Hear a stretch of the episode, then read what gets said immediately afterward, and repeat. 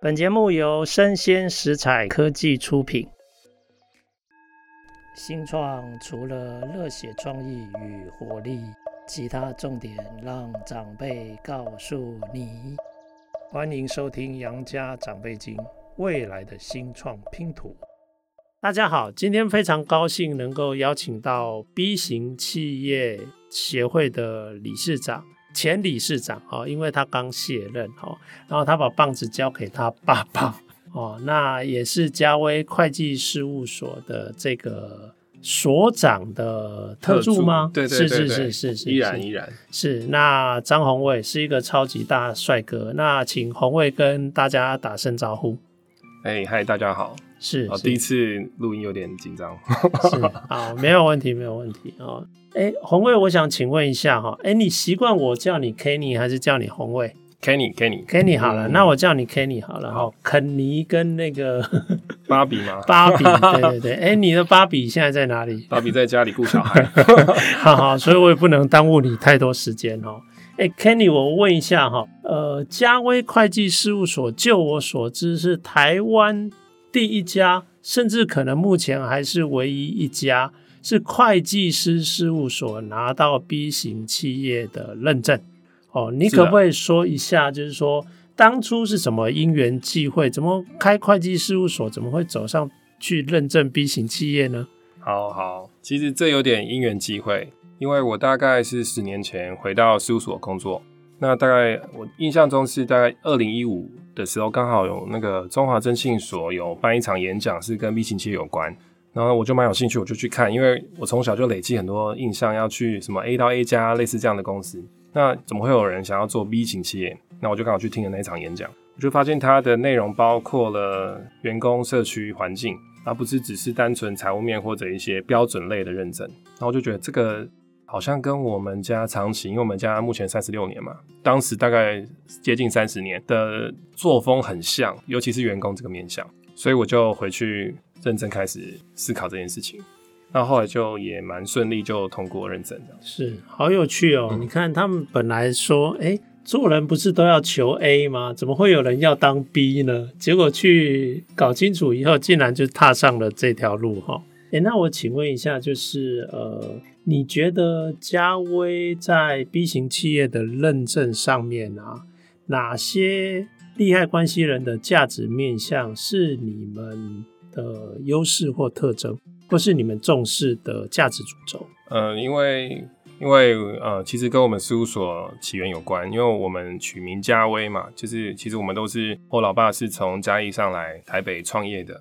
那我们一直，我们初期的员工也都是嘉义上来的。刚开始大家都住在一起，所以就很有一家人的感觉。那员工都会在事务所待很久，这样子。那就也是因为这样因缘际会吧。我们家人，像我包括我自己的表兄弟、堂兄弟，到现在成十多位，都是在我们事务所工作。我们就会把这种状态扩散出去。其实我们最在意就是我们的员工。其实我们就把员工当成跟家人一样的关系。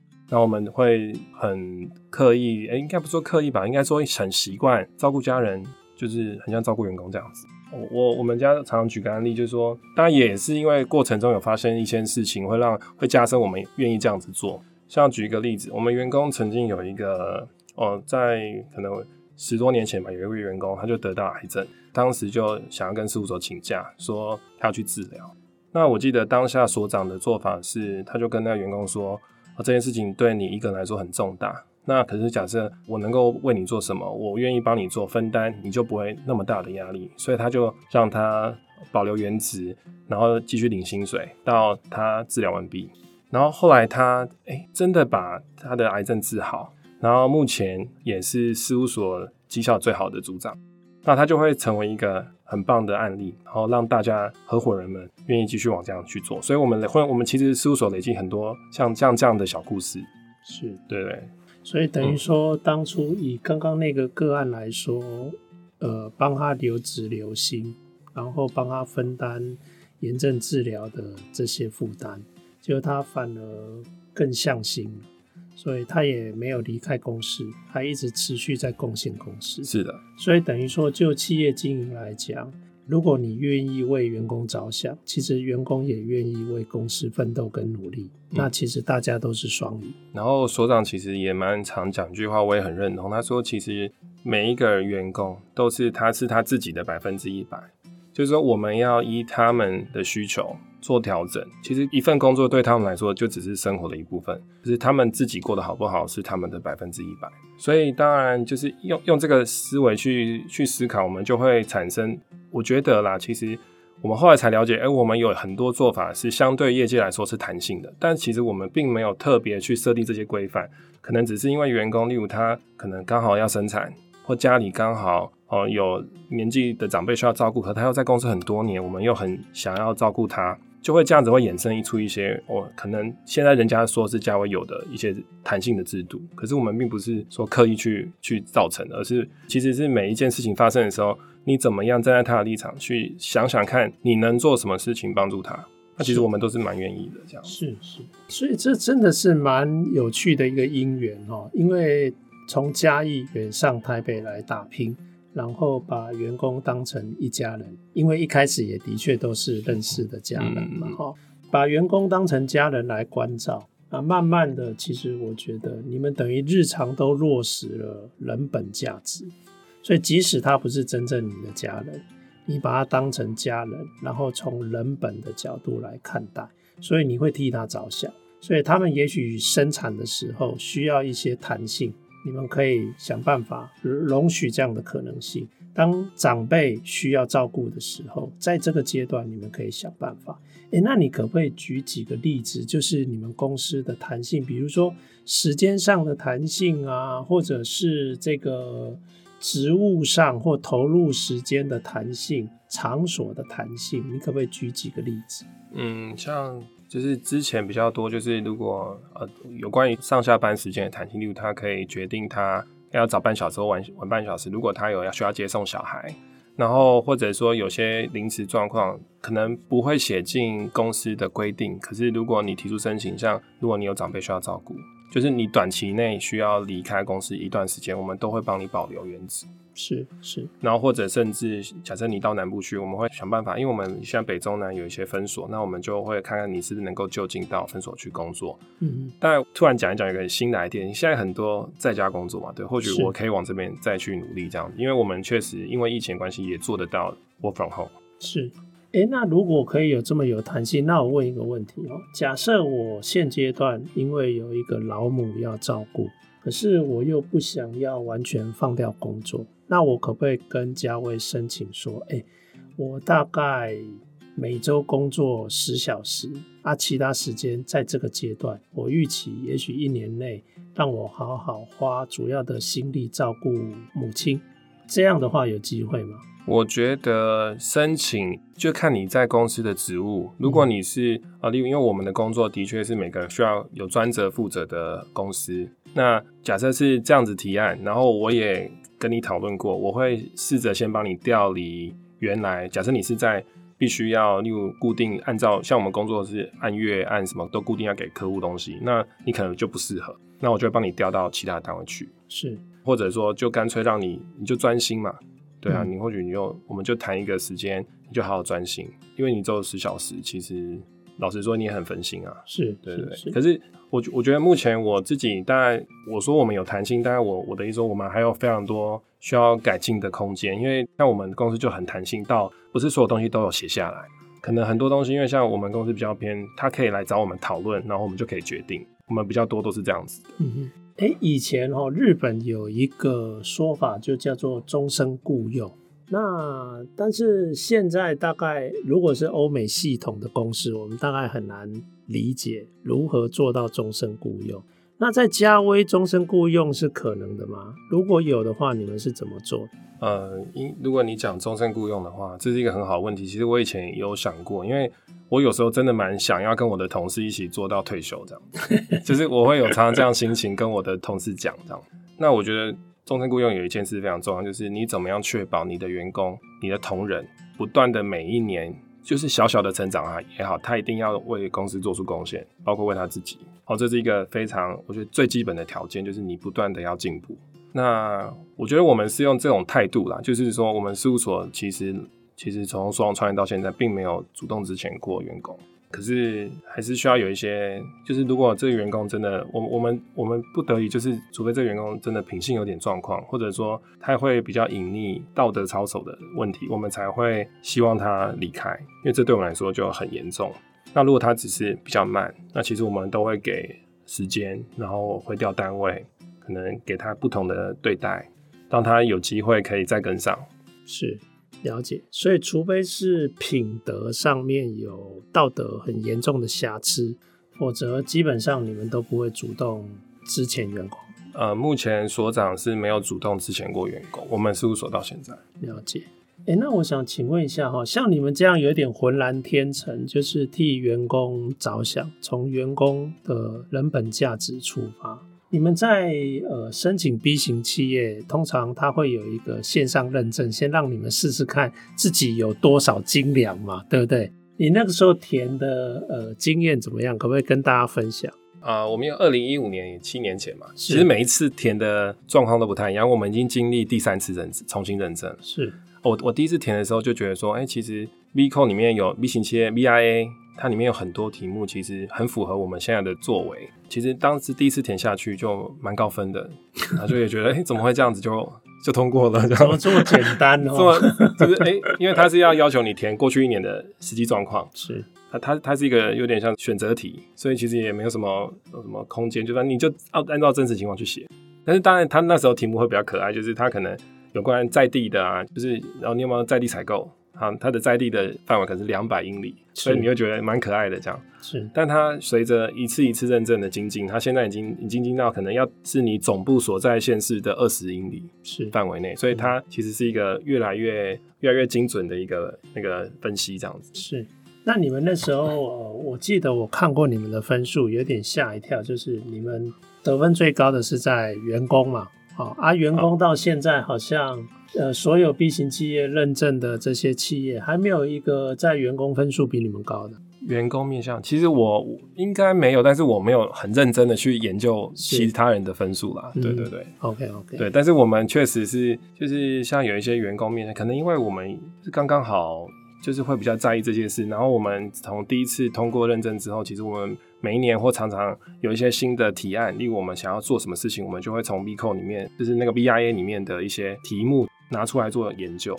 是我随便乱举个例子好了，就是说，其实呃，关于教育训练这件事情，就是它其实分很多层级，光是提供给员工的福利措施，它可能就分成三级。第一级就是呃基本的专业知识，就是你工作需要的；第二个是你工作不需要的，是跨部门。第三个叫做你根本就是跟专业无关的，就是你公司愿不愿意这三级都鼓励，然后我们就会哎、欸、觉得不错哦，没想过说哎、欸、还要补助非专业的嘛，我们就透过他题目的引导，其实我们就会做一些事情是更符合国际标准。是是是，对，哎、欸，其实我觉得当初 BIA 他的一个想法就是这样，就是虽然呃在美国有很多法律还没有通过，就是所谓的 Benefit Corporation，嗯。那没有关系，法律虽然还没通过，但是大家可以靠共学来让自己变成 benefit corporation 的本质嘛，嗯、对不对？所以 BIA 的这个题目的设定，就是让你在填的时候，等于是间接给你引导，然后慢慢你就在哎这些可以得分，被大家认为是正向的这种。面向去想办法去做到或者提升自己。嗯嗯，我觉得他有些题目还给你全球最佳案例。是，之前疫情前有一些国际聚会，是，所以他会让你蛮好玩，就是蛮想要去参与，就是跟他们为伍。像我觉得，像我们本身想要加入 B 型企业，最重要的原因也是希望可以认识志同道合的伙伴。是。因为你说认证到底本身对于事务所的，你说营收还是什么能够表现什么嘛？我觉得倒是还好。但是我觉得因为 B 型企业让我们公司的文化价值能够更被量化，就是通过那个认证，它可以更被量化，然后它也可以被持续传承。是是，其实刚刚哦，Kenny 讲了一个点哦，我认为跟他们呃作为一个成员哦的善尽责任是有关系的。他说。其实他们认证了三次，然后发现那个题目越来越精准。其实呃，在他们第一次认证的时候，我有看过他们的呃，就是认证的那些资料哈。我发觉嘉威有一个特色，就是他们在填写这个认证呢，发现这个题目好像不太适合，或有一些问题的时候，他们会把回馈填满啊。也就是说，其实真正的那个认证的那个空格啊，填得很快，反而是回馈的意见填得非常非常的多，而且详尽。那 B 型企业哈，呃，这个 BIA 的这个认证的标准哈。每两年就会有一个大幅度的改革，就是改进。其实啊，要这么有机演进的这种标准哦，其实这很少见。等于说，同才他们这些社群的这些成员彼此都贡献了这个整个认证的这些标准的优化，在精进。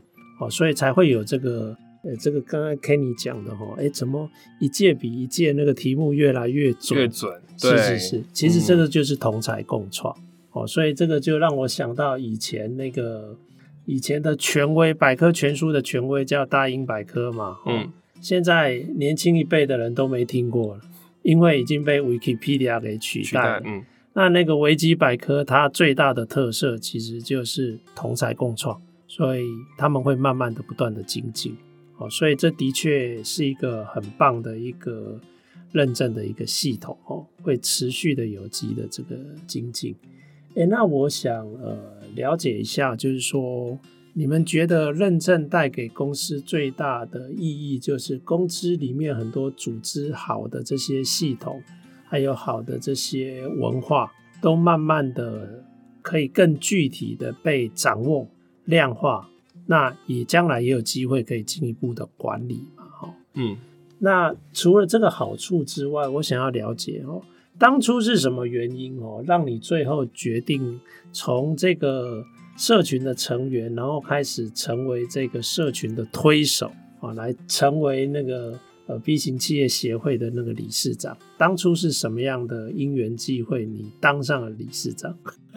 呃，其实其实因为第一个，但是感谢各位会员的支持啊，这是比较客套一点。但是因为我们也是很早期，有点像协会成立之前的会员，就是我们可能第一届发起的会员。那我觉得我自己很喜欢这个社群，所以我也很蛮积极参加这个社群，也跟很多伙伴都蛮有交流。那我觉得。上一届理事长是 Corey 嘛？那他在啊、哦，我刚好也是上一届的副理事长。上一届是第二届，第二届，第二届，我是你是第三届，现在是第四届嘛？那第三届其实我是副理事长，那时候就有选上。那我就觉得说，那如果 Corey 就是协会有意，那时候也还没有确定，因为我们我们投票还蛮那个蛮自由，就不会说特别怎么样这样。然后，然后我们就套询我的意见，说我愿不愿意当理事长。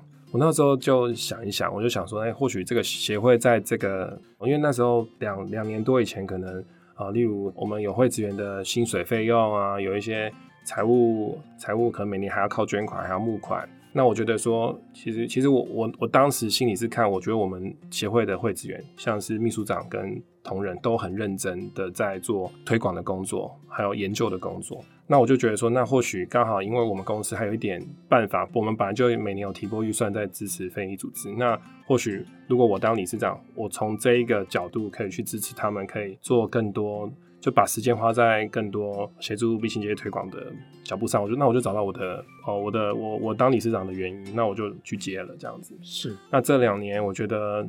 这一点应该算是有做到，这可以要问协会成员。不过我觉得这两年协会应该呃模式也比较稳稳固了。像我们我们做那个加速器，然后也固定产出，每年都有很多新的扣产生。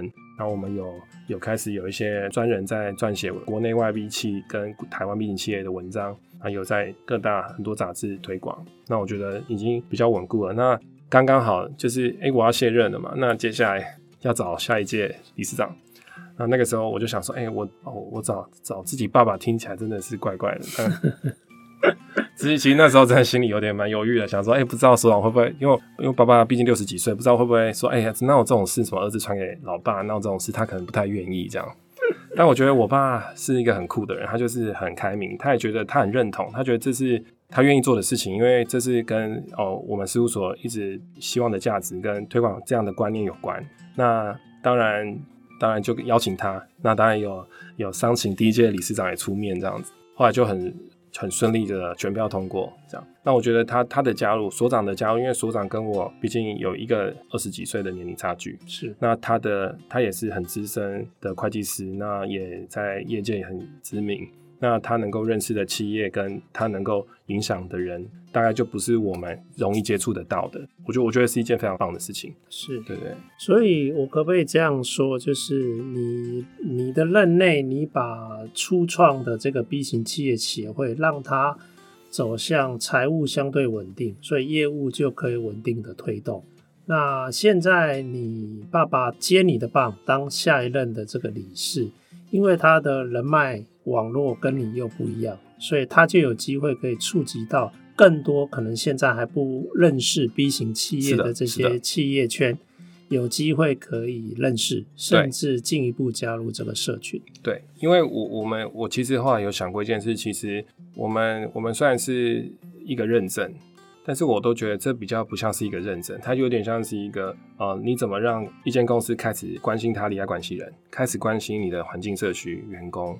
然后或者甚至影响你的商业模式，所以其实透过所长所长的为人处事，其实大家都已经知道，其实他就是这个风格的人，他不不断的在告诉大家你要怎么样善待你的员工，怎么样关心你的社区跟环境。那我觉得他就是一个很好的代言人，去影响更多公司往这个面向去走。他可能最后不见得有办法通过认证，因为这毕竟是一个比较难的路。我觉得他绝对有本事引发更多公司往关心利害关系人的角度去走。是，目前 B 型企业通过认证，现在这个认证还是有效期的，大概有几家？三十多家吧，三十一二家。OK，三十出头。因为这几天好像有在通过，再更新一下。是是是。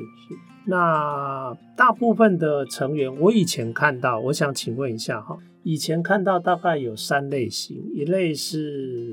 新创，因为新创的创办人蛮容易接受 B 型企业的理念，然后另外一类是二代接班，因为儿子想做跟老爸不一样嘛，哈，想要再加一点不一样的东西。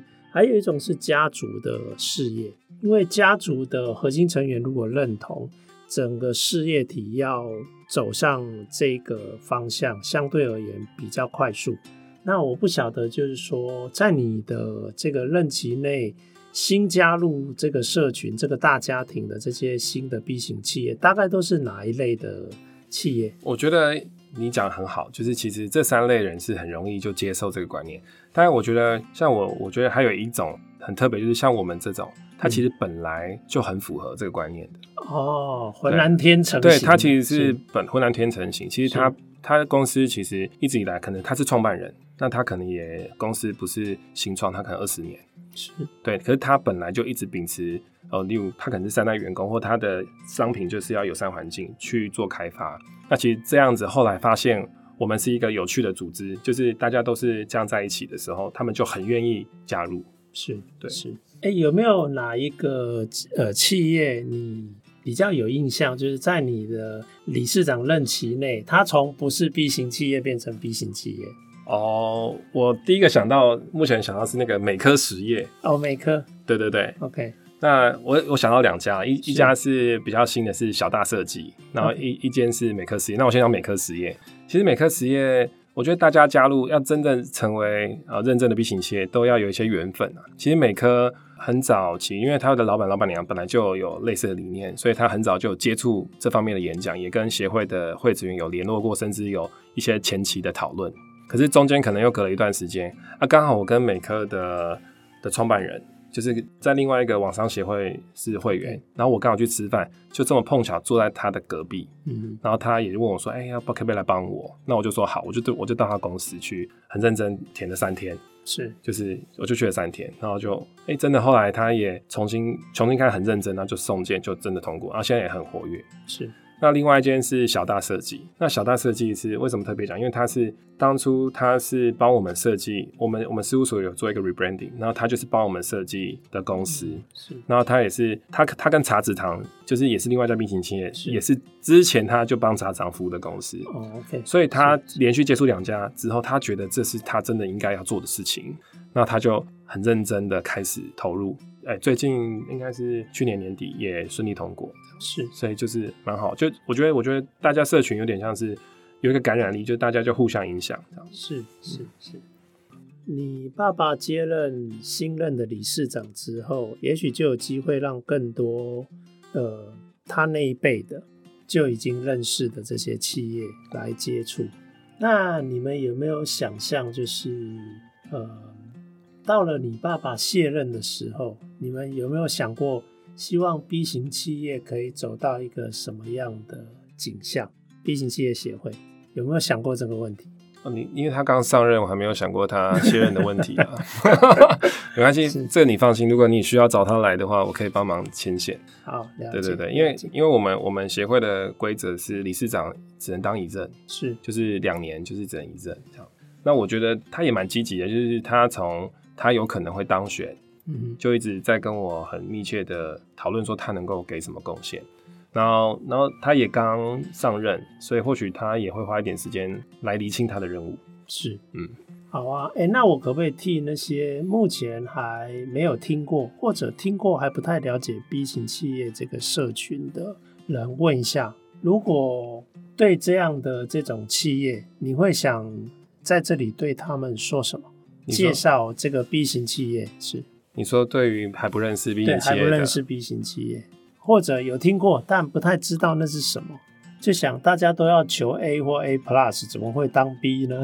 哦，对啊，嗯、呃，对他们说什么？其实我觉得你终究是要成为 B 型企业的。嗯，是好的，好的企业就应该要对。对，我相信当你在 Google 关键字打上 B 型企业，你会发现你可以非常有理念、有意义的在过每一天。就算你是老板，然后你现在每天很辛苦在赚钱，可是当你当你你上网 Google B Corp，你上你上去认识这些公司，你会发现你赚钱赚得很开心。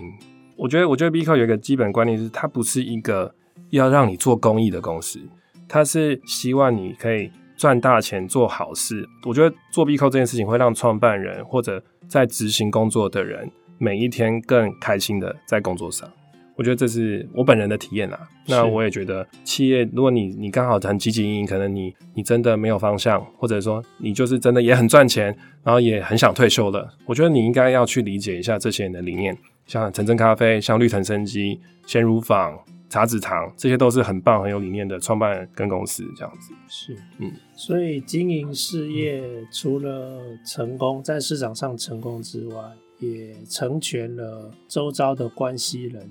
的价值，嗯，哦，那这些周遭的关系人，甚至可以是不特定的环境、不特定的文化、不特定的社区，哦，好了解。那其实我觉得 Kenny 等于是在在跟我们诉说一个他心目中好的企业的一个标准或定义了哈。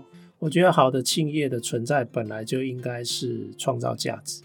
哦，不只为自己的客户创造价值，也为自己的其他的相关的利害关系人能够维持一个价值的一个平衡。我很希望，就是如果你到现在还没有听过 B 型企业，或想要进一步了解 B 型企业的内容的话，我欢迎哦，你跟这个到 B 型企业协会来啊，他们好像是在现在办公室应该还是在那个科技大楼科技大楼附近，Impact Hub。对，Impact Hub 这个附近也是一间密口，很棒。好啊，那大家可以上网 Google 一下哈。那欢迎大家可以跟这个 B 型企业的这个社群的任何成员多互动、多交流。那今天非常感谢这个 Kenny 来上我们的节目，谢谢 Kenny，非常感谢，谢谢。